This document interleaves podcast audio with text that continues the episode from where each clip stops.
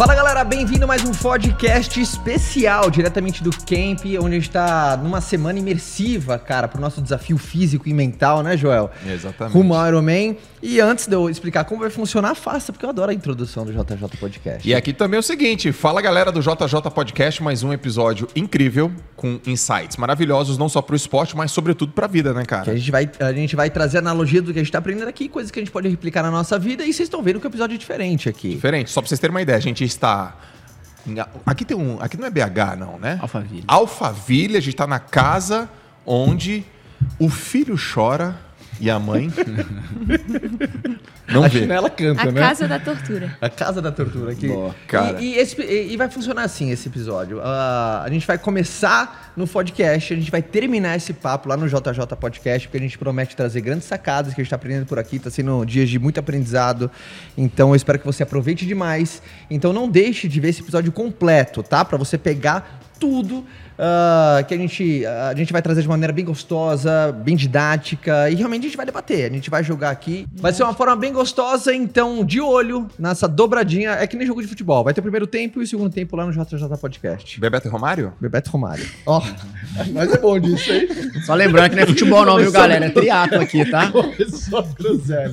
Bebeto e Romário, né? Pô, total. Então tá bom, tem essa dobradinha aí, vocês vão ver que vai ser incrível. Parte 1 aqui no podcast, parte 2 no JJ Podcast. Primeiro, Vambora? Joel, bora? Vamos apresentar primeiro nossos convidados? Vambora. Vai lá, faz as honras. Cara, eu quero apresentar aqui, em primeiro lugar, Thiago Vinhal, Let's push. É nóis. o cara que tem 30 Ironmans nas costas, no bolso. Bolso. É isso mesmo, velho. É isso mesmo, 30 Ironmans. Estamos aí em busca de- do próximo. E agora o próximo mais especial que vai estar vocês dois comigo, né? Verdade, cara. Ai, o próximo ai, dele ai. a gente vai estar aqui, ó. Realmente Será- Floripa, dia Será que, ele, 29 de será que maio. ele vai estar assim, tipo, fazendo Ironman? Como é que estão o e neném, pensando, E aqueles porra, então será que estão... Eu acho que na hora ele não vai nem lembrar de nós, vai estar focadaço em ganhar. É, né? E a gente que se dane lá atrás. Mas aí eu acho que quando a gente vai chegando, ele vai buscar a gente lá, né? Sim, vai dar tempo dele tomar banho, dele comer. Não, aí eu vou estar no meu Dá uma ritmo. dormidinha. Dá uma dormidinha. Bom, estamos aqui com o Thiago Vinhal, cara, o cara que nos treina, é um orgulho ser treinado por você, meu irmão, amigo, querido, Nóis. treinando aí fortemente para mais uma prova de Ironman. Você veio, você veio da natação, né? É, meu primeiro esporte foi natação, comecei a nadar com 3 anos, mas eu considero que eu vim da corrida, né? Que é o meu ponto forte, que eu amo fazer, então eu vim da corrida. Entendi. Show de bola. Esse é o nosso primeiro convidado. Nossa segunda convidada? Eu que anunciei. Ah, você, você é o mestre. Cara, nossa segunda convidada é a Tota. entendeu porque que eu deixei pra você? E não é a tia Tota, mas é a Totinha. Cara, quando eu cheguei aqui, eu conheci, putz, essa menina incrível, simpática, é, putz, super focada, mas no dia que eu pedalei com ela, né, ela encontrou um caminho de me tirar da zona de conforto e colocar eu na máxima performance. A Tota ela é ciclista, ela é campeã brasileira em duas modalidades de ciclismo, no contrarrelógio e na estrada. Aliás, eu nem sei exatamente como é que funciona é, a métrica do contrarrelógio. Depois você explica aqui pra gente, né? Então dá boas-vindas aí pra galera, Totinha. Fala pessoal, uma honra estar aqui nesse podcast. Acho que é, eu não sou nada perto do que vocês são. E aí, assim, tá sendo um aprendizado enorme estar aqui dividindo esses dias aqui com vocês. Imagina, é assim que a gente se sente quando tá na bicicleta do seu lado, né? Não sou nada perto de você, né, Exatamente. Joel? Eu fico com a boca caída. e aí ela tá. Não tem uma gota de suor, velho. E, Não, e- e a gente tá na mesma rampa fazendo o mesmo treino. Você começou a pedalar com quantos anos, Tota?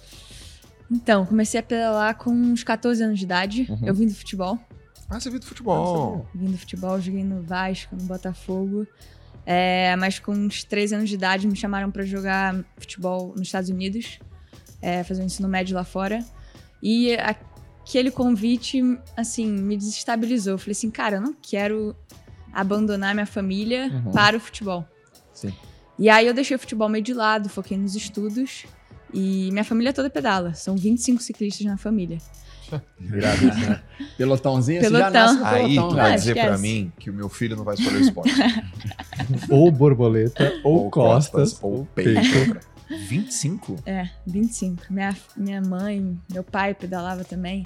é, meus avós, todo mundo. Então, Legal. eu vi eles indo para um pedal de Natal de família, comemoração pelo Natal, e pedi para minha mãe participar. Na época eu não pedalava, assim, sabia pedalar, mas nada de treinamento nem nada. E ela falou assim: não, Tota, você tem que treinar para participar. E aí, como eu não sou zero competitiva, comecei a treinar comecei a pegar gosto pelo negócio, participei desse tal pedal e continuei. E era isso, quantos né? quilômetros? Eram 45, mas só su- subida. Vai, só Você subir, gosta, igual, né? igual a gente subiu Você gosta de subida, né? Nossa senhora. E, e aproveitando até um, um camp, né? Quando a gente fala training camp, é, enfim, é o meu segundo, é o nosso junto, né? O primeiro É. a gente fez junto, o segundo a gente fez junto. No mesmo quarto? Ah, de maneira, a grosso modo, aqui dentro do meu olhar, eu vejo que é um momento, que, dias que você tira pra focar em, em, exclusivamente em acelerar a tua curva de aprendizado, cara. Exatamente. Essa foi a minha percepção desde o primeiro que a gente fez lá Sim. com a turma do Iron Man. Foi lá em São Carlos.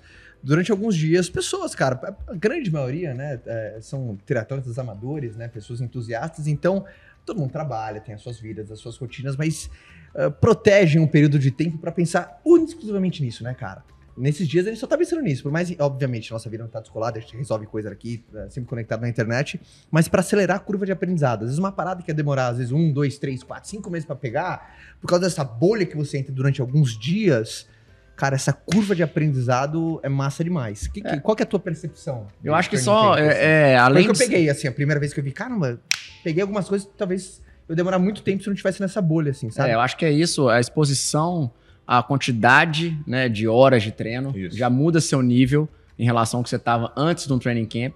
É, você aprende com os outros atletas que estão com você no training camp.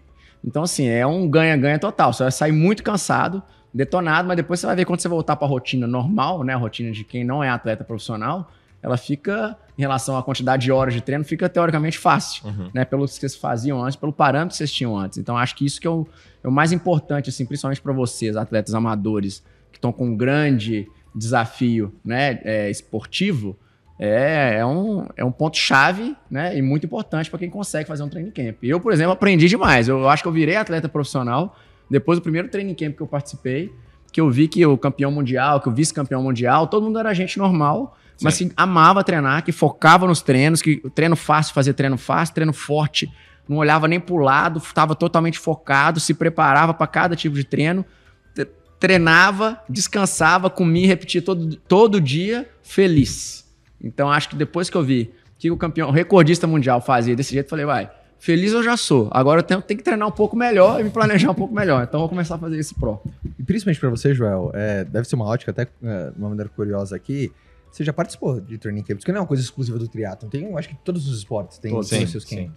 E você já participou de uma porrada de natação. Uma porrada. O que, que vem na sua cabeça? Tipo, você depois, depois de 40 anos, né? Você com 40 Sim. e um, Sim. volta, faz um training camp, mas saindo da tua, da tua zona de talento, como é que você vê isso daí, cara? Conta aí sua primeira experiência de training camp, Joel. Minha primeira experiência com o training camp foi com 14 anos. Nossa. E 14 anos, cara. Fui para os Estados Unidos e eu fiquei três semanas treinando lá numa universidade chamada LSU, em Massachusetts. Não, Massa, não em Tallahassee, nos Estados Unidos, né? Florida State University. E, cara, treinei muito, muito, muito. E eu falei, cara, não tô treinado, não tô condicionado. E só sofria, só doía. E, pô, cara, mas quando eu voltei, eu, eu era um cara muito rápido nos 50 metros e eu, era eu travava no 100. Então, quando eu voltei pro Brasil, a minha, a minha prova de 100 melhorou muito. Depois eu fui em outros training camps, depois eu organizei training camp. Quando eu era treinador, eu organizava vários training camp, eu, no Brasil e fora do Brasil. Eu já levei, sei lá, umas 4, 5 vezes para fora do Brasil, excursão. Então sei o benefício que tem o training camp, que é o, é o modelo imersivo, né? Você entra ali e fica ali, velho. Exatamente, é. é. uma imersão. É uma Então, imersão. acho que, assim, você chega com um parâmetro e você sai com um parâmetro completamente diferente do que, que é treino, o que, que é volume, o que, que é sofrer. Então, você sai completamente da zona de conforto. Ó, por exemplo, hoje a gente tá gravando esse podcast é quinta-feira e a ca- o volume de horas por semana já quase dobrou o que eu tava acostumado a fazer e hoje Tá. é quinta ainda. Boa. E eu acho que em relação ao volume de treinos, além da gente treinar mais, que foi o que a gente já falou aqui, a gente consegue treinar. Essa aí é a chave. Mais treinos cansados, só que com mais qualidade. né? Então, a partir do segundo treino que a gente fez, vocês já começaram a reclamar para mim que vocês estavam cansados. Sim. Só que a gente está cansado junto. E a gente cansado junto, com um bom clima de treino, né? Com, com um clima legal, com energia boa, todo mundo focado. Né? A gente está com o mesmo objetivo. Todo mundo quer melhorar e fazer um Ironman. Eu também quero fazer um Ironman, só que um pouco mais rápido que vocês. Né? Então a gente tá todo mundo sofrendo indo para a mesma direção. Então acho que isso deixa, dá uma leveza e dá uma força pro grupo. Né? Então É. a gente vê que né, esse grupo bem conectado, qualquer grupo bem conectado e todo mundo focado, abraçado no sofrimento, fica mais legal. Sabe uma, uma sacada que eu até pego uh, uh, training camp e, e, até fazer uma, um, um parênteses para jogar para a turma aqui do que eu acredito? Tem uma teoria que, que chama estudo em L ou estudo em T. Uhum. Estudo em L, por exemplo, quem pega a letra L assim, se você virar ela, ela tem, sabe, é, são muitas coisas e pouco profunda. Um T são poucas coisas e muito profundas. Uhum. Então, eu geralmente, é um modelo que eu gosto de, por exemplo, eu sou um cara que quando eu faço poucas coisas, por exemplo, eu vou estudar sobre produtividade, eu só fico fazendo isso. Eu não consigo estudar várias coisas ao mesmo tempo. Eu, eu, eu me dou bem mais com o estudo em T. Geralmente, quando eu pego um assunto para ler, por exemplo, performance, e eu fico só nisso. Sim. Então, o, o, eu gosto, de, por exemplo, de ambientes como esse, que neutraliza tudo, vira um estudo inteiro, vira uma prática inteira. É uma única coisa muito profunda. Muito. Porque às vezes ao longo da nossa semana, por exemplo, quantas pessoas às vezes, é, sei lá, estudam três, quatro, cinco coisas ao mesmo tempo? Aí fica muito superficial, beleza. Né? Às vezes você quer ser um pouquinho mais generalista, mas eu gosto desse, dessa, tanto atividades mais profundas, pega uma coisa só, conceito da única coisa, né? Sim. É, oh, e uma coisa que eu aprendi com o meu treinador, né, que hoje também é o treinador da Totinha, o Frank Jacobson, que a primeira vez que ele me convidou para fazer meu training camp lá na Europa, é, depois de duas semanas ele me conhecendo melhor e falou assim, Thiago, ó, você vai, você vai, você vai performar, você tem nível, né? Você tem nível de performar, só que tem uma fórmula para você, que é performance é igual a talento menos distração. Né? Então assim, é verdade. Talento menos distração vai ser igual performance, né? Então, assim, quanto mais você tirar a sua distração, velho, mais você vai performar, mais seu talento vai vir à tona, né? Porque, assim, realmente, se a gente for ver hoje em dia, tem distração pra caramba, né? O telefone fica conectado com o relógio. Se no treino de amanhã, 200 km, o relógio apitar 200 vezes, nós vamos fazer 200 treinos de 1 km. E não Sim. um treino de 200, porque uhum. nós vamos desligar toda hora, olhar para cá. Ah, não sei o quê, boleto para pagar, não sei o quê. Nananã, nananã, nananã, a gente desfoca. Né? Então, acho que isso aí foi uma coisa também, um dos aprendizados lá que eu trago para mim, né, depois disso, que bora. Agora, pô, eu fico pensando aqui que a galera que tá assistindo e ouvindo pode pensar assim, mas é, vocês estão falando isso porque vocês vivem disso, né? Esse é o trabalho de vocês. A minha, a minha pergunta é a seguinte: dá para viver disso mesmo? Ou vocês têm que buscar, sei lá, estrutura, recurso é, em outra área, assim? É, eu acho que assim, é uma mistura um pouco de tudo. É, obviamente dá para viver disso.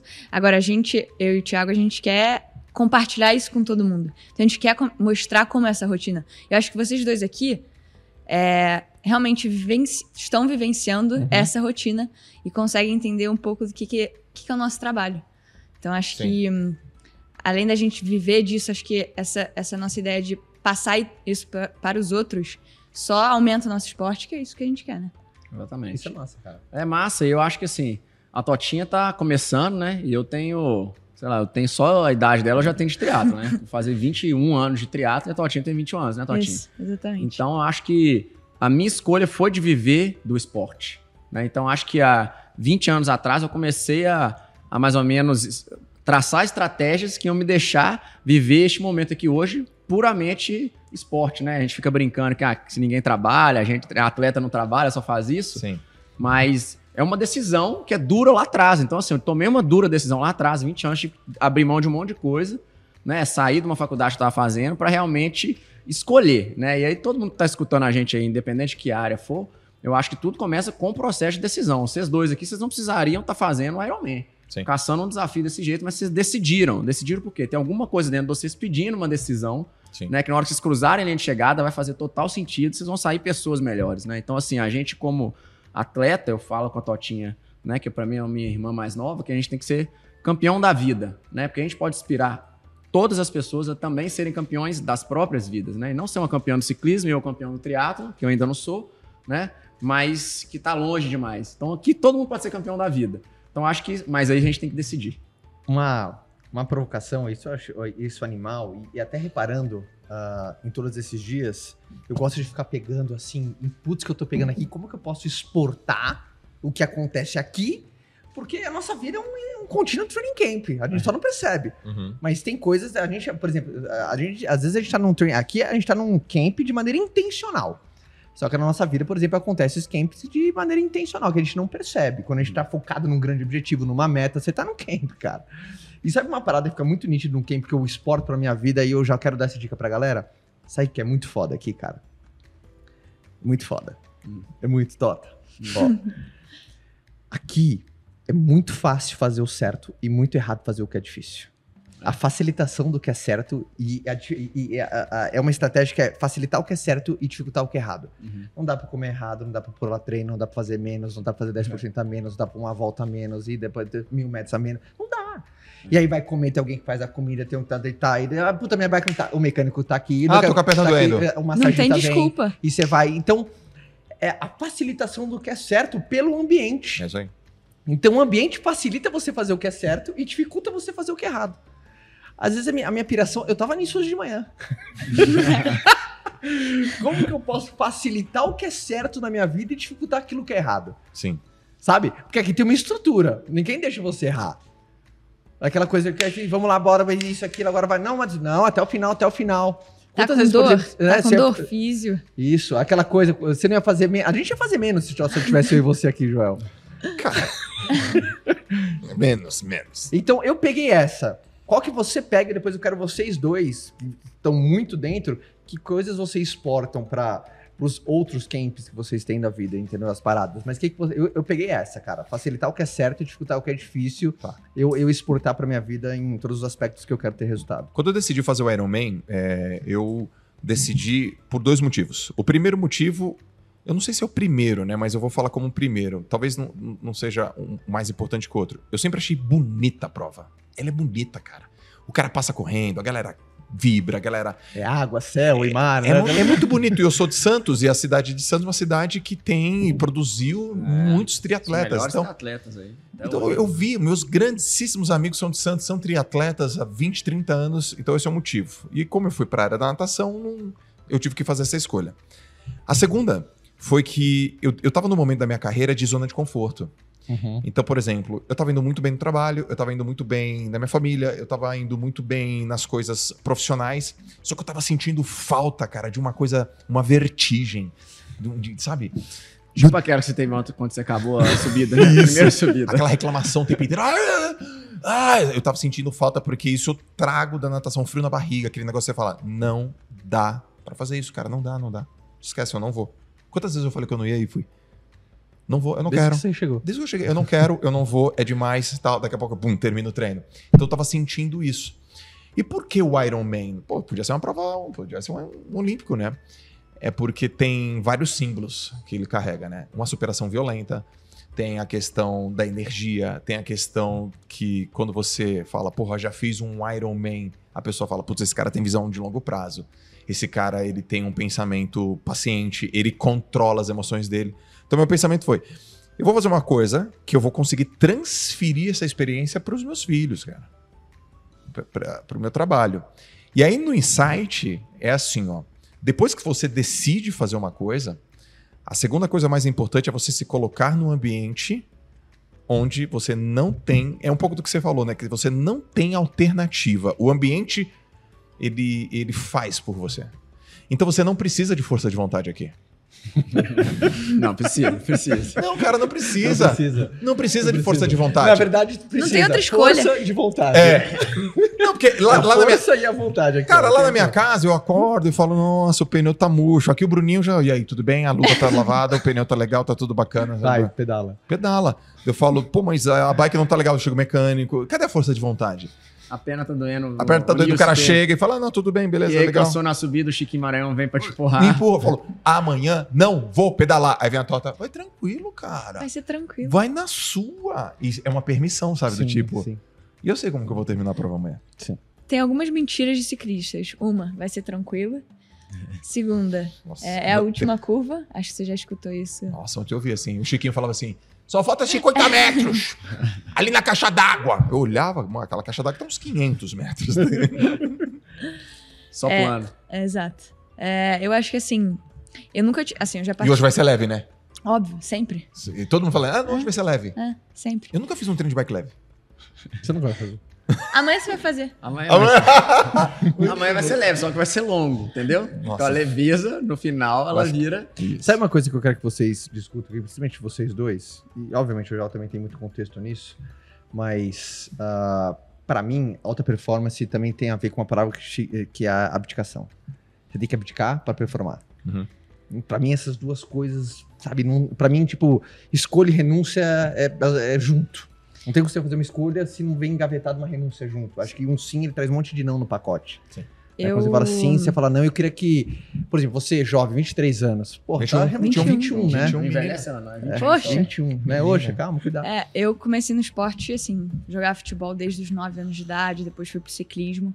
E eu sempre fui, assim, a amiga chata, que não, não saía à noite, não sai à noite, no caso. É, tinha que dormir cedo para treinar no dia seguinte. Às vezes estava de dieta, não podia comer certa coisa.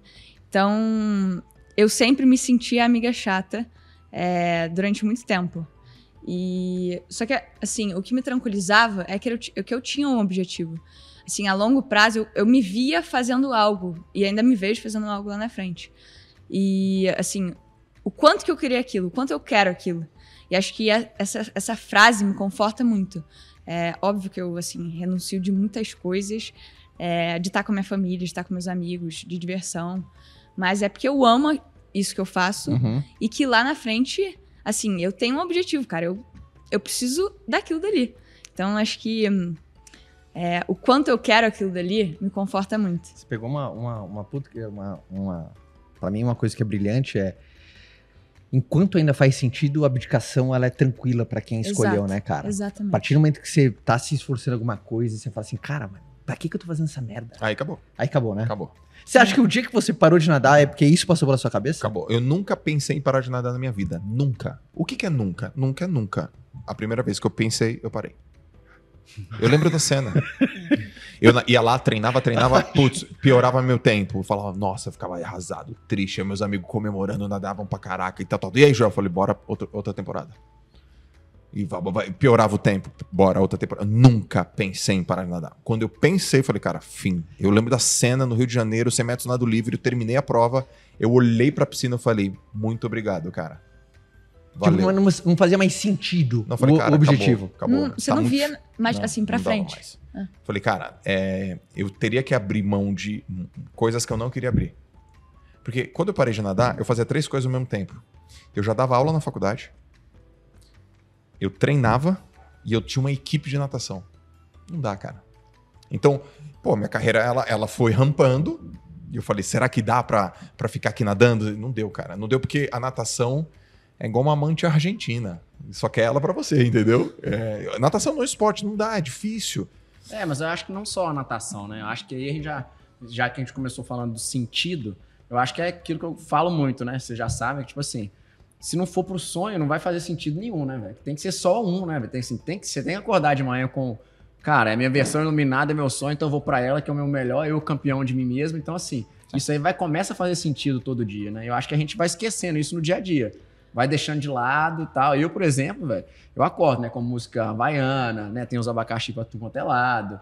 Eu tenho o ukulele, né? Então, assim, eu, eu gosto de preencher meus dias, né? E meus momentos do dia com, com o que vai me lembrar do meu sonho, né? Que vai me lembrar de qual que é o meu sentido do dia. Acordei hoje, eu vou dormir à noite, eu cheguei mais próximo do meu sentido, né? Então, acho que isso aí é uma coisa boa da gente trazer, porque isso aí é o que o Caio falou, é a teoria do Hélio, você tava nadando com uma equipe rampando não sei aonde. Não dá lá. Tava fazendo três coisas, velho. Como é que você vai performar em três coisas ao É mesmo tempo, né? E acho que assim, sonho sem planejamento também não, não funciona. Acho que se tem um sonho e você não, não vê os passos até lá, é, acho que também desanima, sabe? Cortella tem uma citação maravilhosa. Ele fala que sonho é diferente de delírio.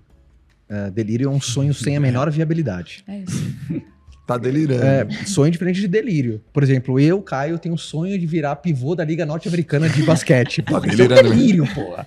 Qual que é o plano? Não tem nenhum. Não tem como. não tem como. Eu com meu 1,73, isso é um delírio. E às vezes a gente, as pessoas confundem sonho com delírio, Caio. É, é, sonho tem que ter viabilidade. Então, esse planejamento, você ter uma estratégia. Obviamente que a maioria dos planos não dão certo de primeira, né? Nenhum plano é infalível ao ajuste, Sim, mas tem que ter isso, cara. sim.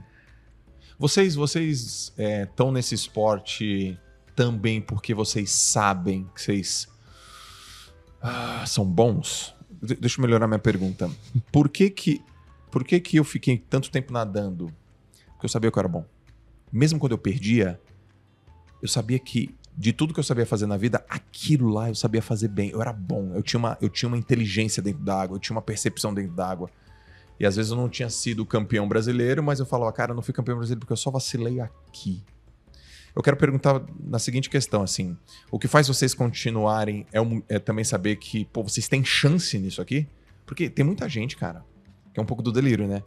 Cara, não tem chance, não treina, não tem plano, tá delirando e diz que vai chegar. Não, cara, dá uma olhada aí pra real, né? Sim. Olha pra real. Você não tem plano, você não tem orientação, você não tem vocação, você não tem.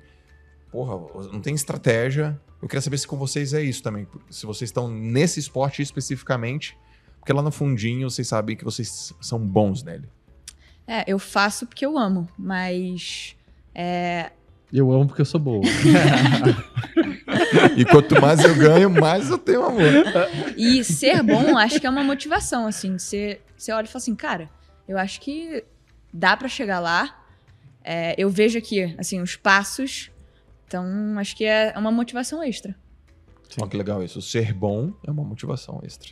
Eu acho, velho, assim, eu sempre fui bom em todos os esportes, né? Eu estudei num colégio que tinha filosofia do esporte como ferramenta de inserção social, de conexão entre os alunos, não sei o quê. Você é aquele cara que tirava 5 em tudo e 10 em educação física. Nada, isso que era o lance. Pelo contrário, eu só podia fazer todos os esportes porque eu tinha que tirar nota boa. Então eu era um nerd esportivo e, velho, era o único do colégio que tinha seis pretinhos no colégio. A galera achava que eu era o filho do porteiro, porque eu chegava às 6 horas da manhã no colégio, saía às 10 horas da noite, que eu podia fazer todos os esportes que eu quisesse, se eu tivesse tirando nota boa. Então eu era um nerd esportivo e diferente, velho. Então, assim, eu, e começou a fazer, me preencher, me preencher. Cara, meu sonho é viver do esporte, viver do esporte, mas tudo no colégio particular. Todo mundo aqui só fala em passar no vestibular, fazer economia, virar administrador, médico, engenheiro, as profissões que vão dar dinheiro. Né? E eu começava a falar assim, que isso, velho? Tá conflitando demais pra minha cabeça, eu não conseguia pensar que eu ia viver do esporte, como é que eu ia explicar pro meu pai e pra minha mãe? E eu, eu era bom, eu sempre fui bom em todos. Então, nadei, performei bem, jogava bola, era de Você tinha aquela aptidão esportiva que o pessoal Tinha, fala. já tinha, mas esportivo, velho.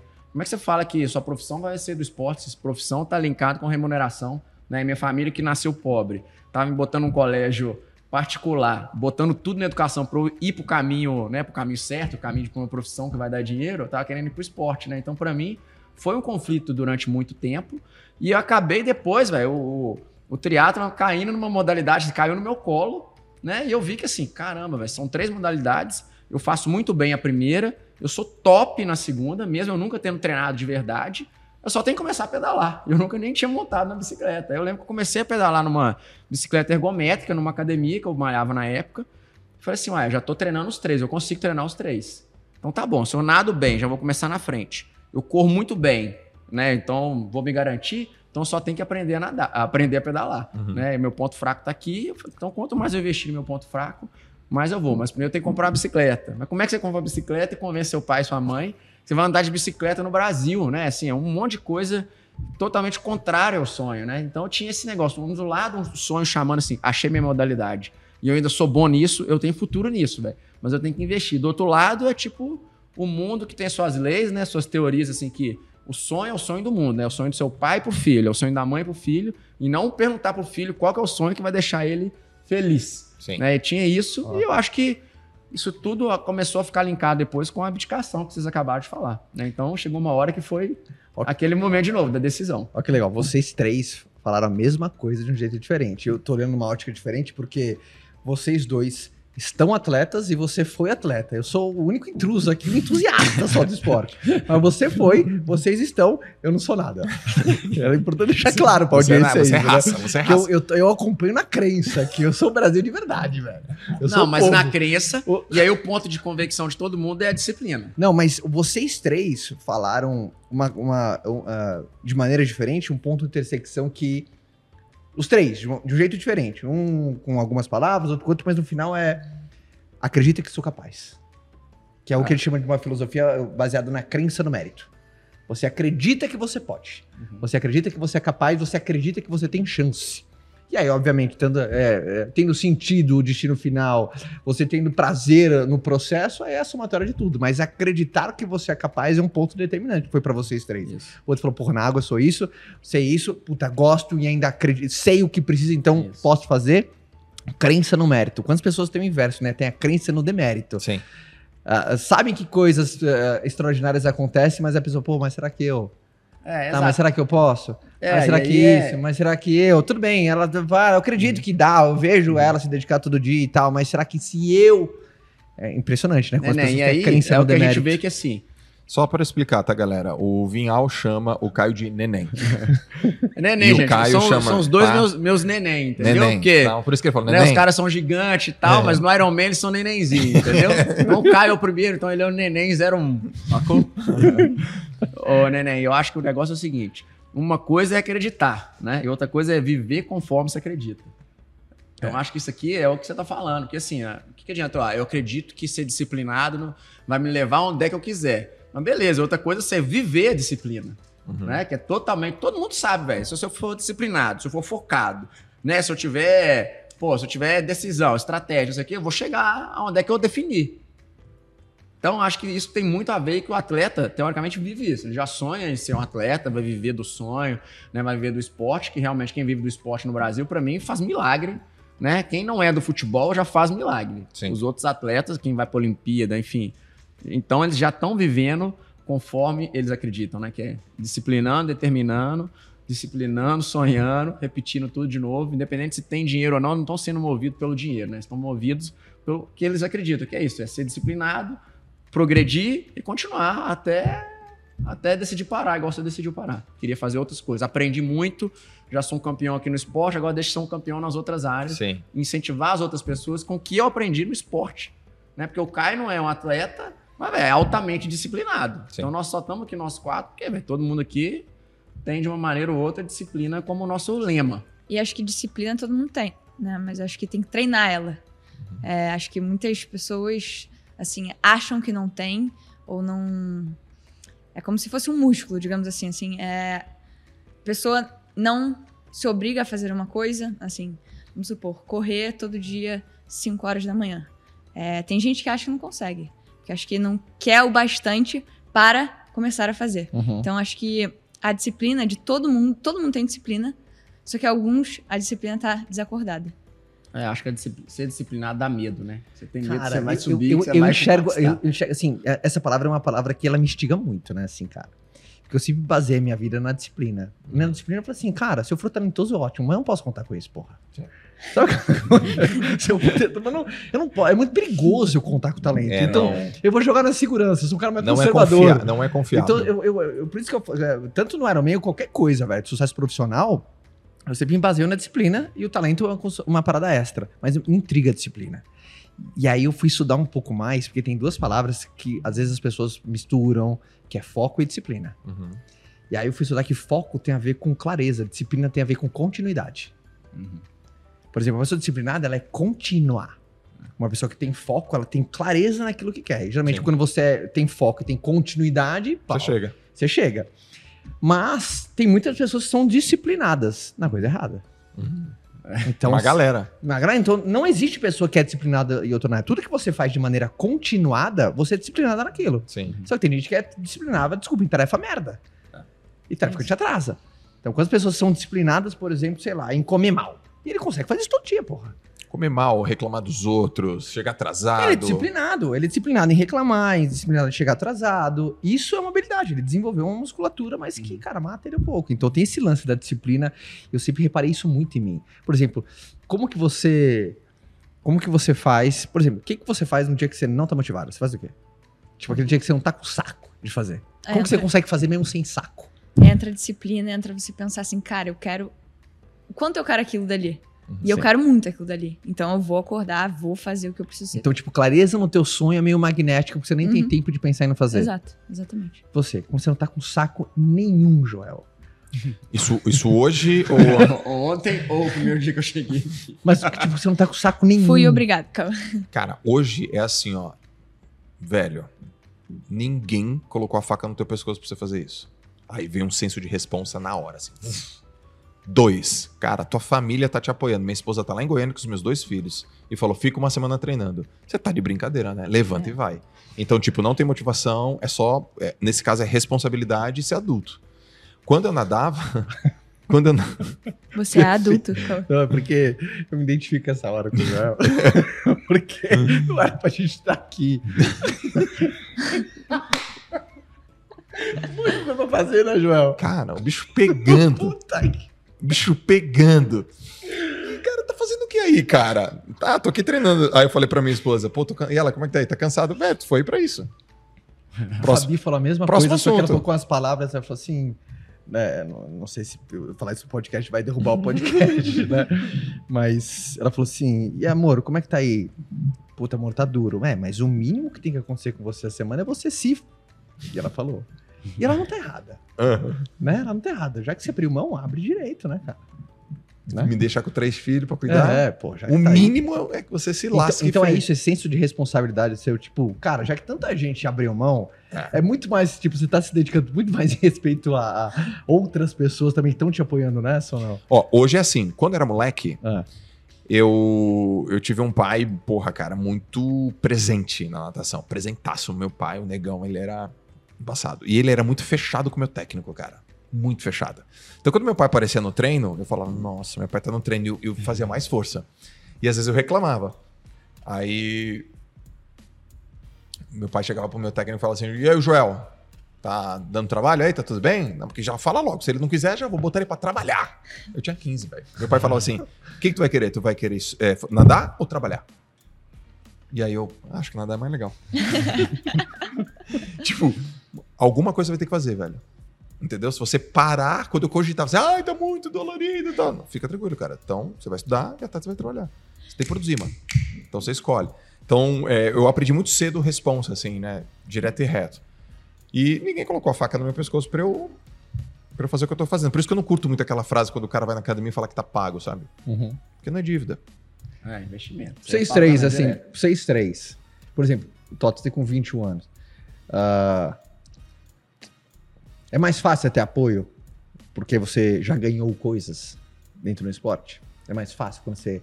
Quando você é. mais fácil quando você, É. Quando você é bom, é. ganhou já alguma coisa? Eu não posso falar que eu nunca ganhei nada, né, velho? Não sou campeão de nada. Senão você Não, já mas é que é diferente a campeão de modalidade. É diferente. Eu acho que é totalmente diferente. Campeão, eu acho que era, assim, eu acho que tá mudando, tá? Eu acho que antes o campeão ele atraía mais, mais quem olhava só pro campeão. Não, eu quero trazer essa provocação porque às vezes as pessoas pintam o mundo Uhum, do jeito que ele não é. uhum. E Não adianta você pintar um mundo do jeito que ele não é. Meu avô, meu avô ele tinha. Ele me ensinou uma parada porque, ah, enfim, minha primeira experiência profissional foi com meu avô.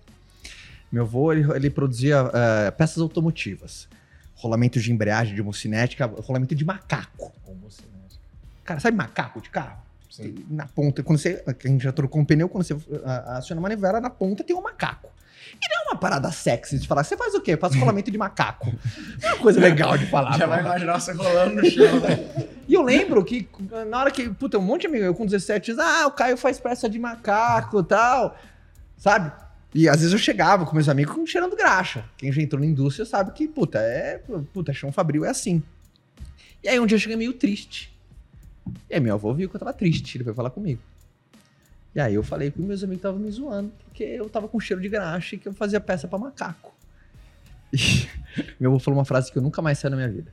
Ele falou, filho, não queira respeito antes de você começar a executar. Nunca mais esqueci isso. Não queira respeito. Ele podia falar qualquer outra coisa. Não, veja bem, é muito nobre. Qualquer... Ele podia falar qualquer outra coisa. E é nobre, era um trabalho nobre, um trabalho digno. Só que falou, não queira respeito antes de começar a executar. Às vezes a gente quer respeito do mundo inteiro, que todo mundo aprova o que a gente faz, que dê amém, que fala bênção. Mas, cara, é muito bom quando você tem. Sim. E é maravilhoso Sim. quando você tem um apoio antes de nenhuma conquista. A galera compra o teu sonho junto com você. Mas, meu irmão, você quer apoio, ganha. É, Não eu- sei se eu tô sendo muito duro agora. Não, você sendo realista. não, assim, por experiência própria, quando eu, Não, comecei, não. É. quando eu comecei no ciclismo, é, amigos, colegas falavam assim: Nossa, Tota, para com isso, vem, sei lá, vai sair com a gente, não treina no dia seguinte. Era o dia inteiro isso, amiga chata, amiga chata. Aí quando eu comecei a ganhar as coisas, realmente comecei a assim, dizer que eu sou, eu era atleta, na verdade sou atleta profissional. Aí eles comecei a ganhar provas e tal, aí eles pararam. Então é realmente isso, né, cara? Não tem jeito.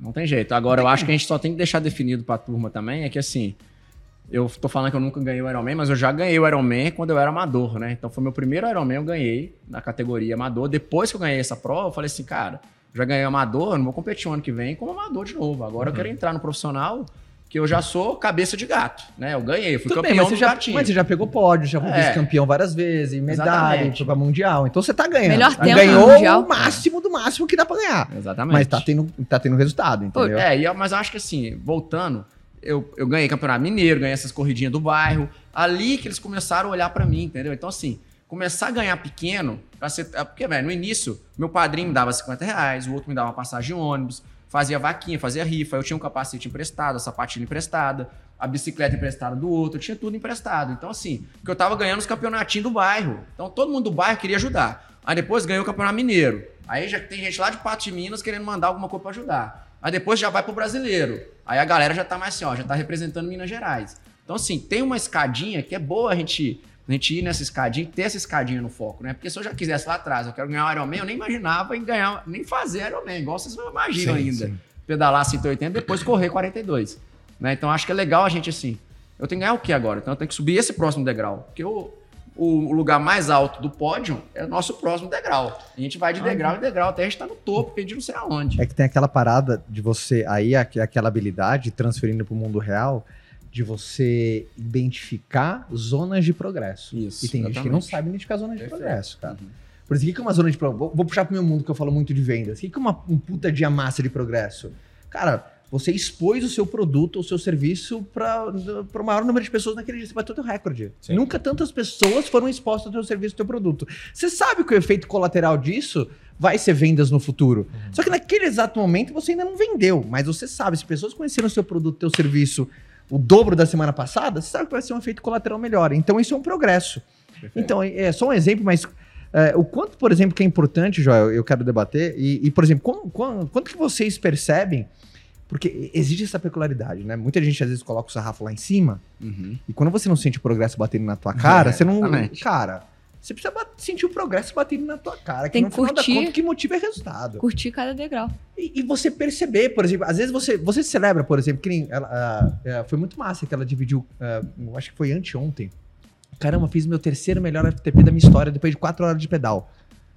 Você só dividiu com a gente aqui, mas naquele momento você sentiu um- o progresso batendo na tua Óbvio. cara. Sim. E é uma parada que não veio medalha, a imprensa não ficou sabendo, não, não, não foi nem nada, mas você sentiu esse progresso. Então, ah, aprender a colocar isso dentro do trabalho de cada um, zonas de progresso, você fica muito atento nisso também ou não, cara? Você pensa nisso? Eu fico e se você analisar, por exemplo, porra, tudo que já foi escrito sobre motivação no mundo, nenhuma pesquisa comprovou que o que mais motiva o ser humano é o progresso. Progrediu? Tô motivado. Progrediu? Tô motivado. E aí tem gente que, pô, por exemplo, quer emagrecer 10 quilos. Aí só fica feliz quando emagreceu 10 quilos e não quando perdeu 50 gramas. Aí é uma cagada, entendeu? Uhum. É uma cagada. Mas tem uma coisa que acontecia na minha carreira que, por exemplo, quando eu tinha 20 anos, eu fiz 22 de 50 livre. Não sei se a galera entende aí, mas é um tempo rápido pra um cacete, velho. 22, 50 livre, que é 22 vai na, segundos. uma piscina de 25 é vai, volta. 22 segundos. Pô, isso tem 20 anos atrás. E eu fiz esse tempo. E, cara, depois eu nadei um 100 livre, fiz 49 de 100 livre. Cara, 20 anos atrás, isso era bizarro. Eu era um moleque, da idade dela. E aí eu ia treinar, sei lá, passou dois, passaram dois meses, três meses, quatro meses, eu ia treinar. Aí eu tava lá, o meu técnico falava, eu quero que você faça aí 15 viradas. Eu errava as viradas. Eu ia lá, bum, acelerava, escorregava. Eu ia de novo, escorregava. Eu falava, cara, não tô tendo progresso. Só que eu falava, caraca, será que eu desaprendi, velho? Será que eu desaprendi? Não é possível. Eu ia lá concentrar, tá, errava. Pá, errava. Mas eu errava coisa básica, cara. E aí você começa, né? Minhoca na cabeça, minhoca na cabeça, minhoca na cabeça. Uma coisa que eu aprendi a fazer lá foi assim: eu, eu consegui fazer um mecanismo que me ajudou muito. Pera aí, Joel. Se você tivesse a virada ruim, você não fazia 22 de 50 livre, né, cara? Eu fazia isso na hora. Aí eu ia lá e pá, acertava. Olha que louco. Eu, fazia, eu mudava essa válvula dentro da piscina. Cara, você só tá errando hoje. Mas, pô, ninguém que tenha virada ruim manda 5 22 de 50 livre, cara. Então, a- o cara, ele não percebe o progresso. E também tem gente que se desespera quando não progride naquele dia. Entendeu? É verdade. Que é um pouco o que aconteceu comigo. Cara, eu só não progredi hoje, mas, cara, eu tô acumulando. Não é todo dia que você vai estar bem, cara. Então você tem que encontrar um lugar, um potezinho pra falar, cara, se eu fosse ruim, eu não, não teria feito o terceiro negócio aqui. Se eu fosse ruim, eu não teria feito a melhor parcial. É só um dia que não tá legal. E aí isso dá uma Tira o piano das costas, né, cara? Porque, porra, imagina, é uma cobrança. É uma cobrança pra pre- progredir e pra não piorar. O tempo inteiro. Eu tenho que melhorar e não posso piorar. Como que vocês lidam com essa cobrança? Como que você, de uma certa maneira, uma, uma dualidade de se cobrar, porque vocês sabem do objetivo, então você sabe que tá, mas até certo ponto também não, não, não colocar uma sobrecarga em excesso. Como que vocês lidam com cobrança? Galera, tá massa esse episódio, né? Então agora a gente vai continuar esse papo lá no JJ Podcast, tá bom? Porque eu tenho certeza que até o final você ainda vai anotar muita coisa legal e pegar muito insight maneiro, né, Jô? Então já dá o jump, sai daqui do podcast, vai lá pro JJ Podcast que você tem que acompanhar até o final no detalhinho, né, Caio? Teve, ó, e o final eu dei muita risada, viu? Você vai gostar demais. É eu te prometo isso. Valeu.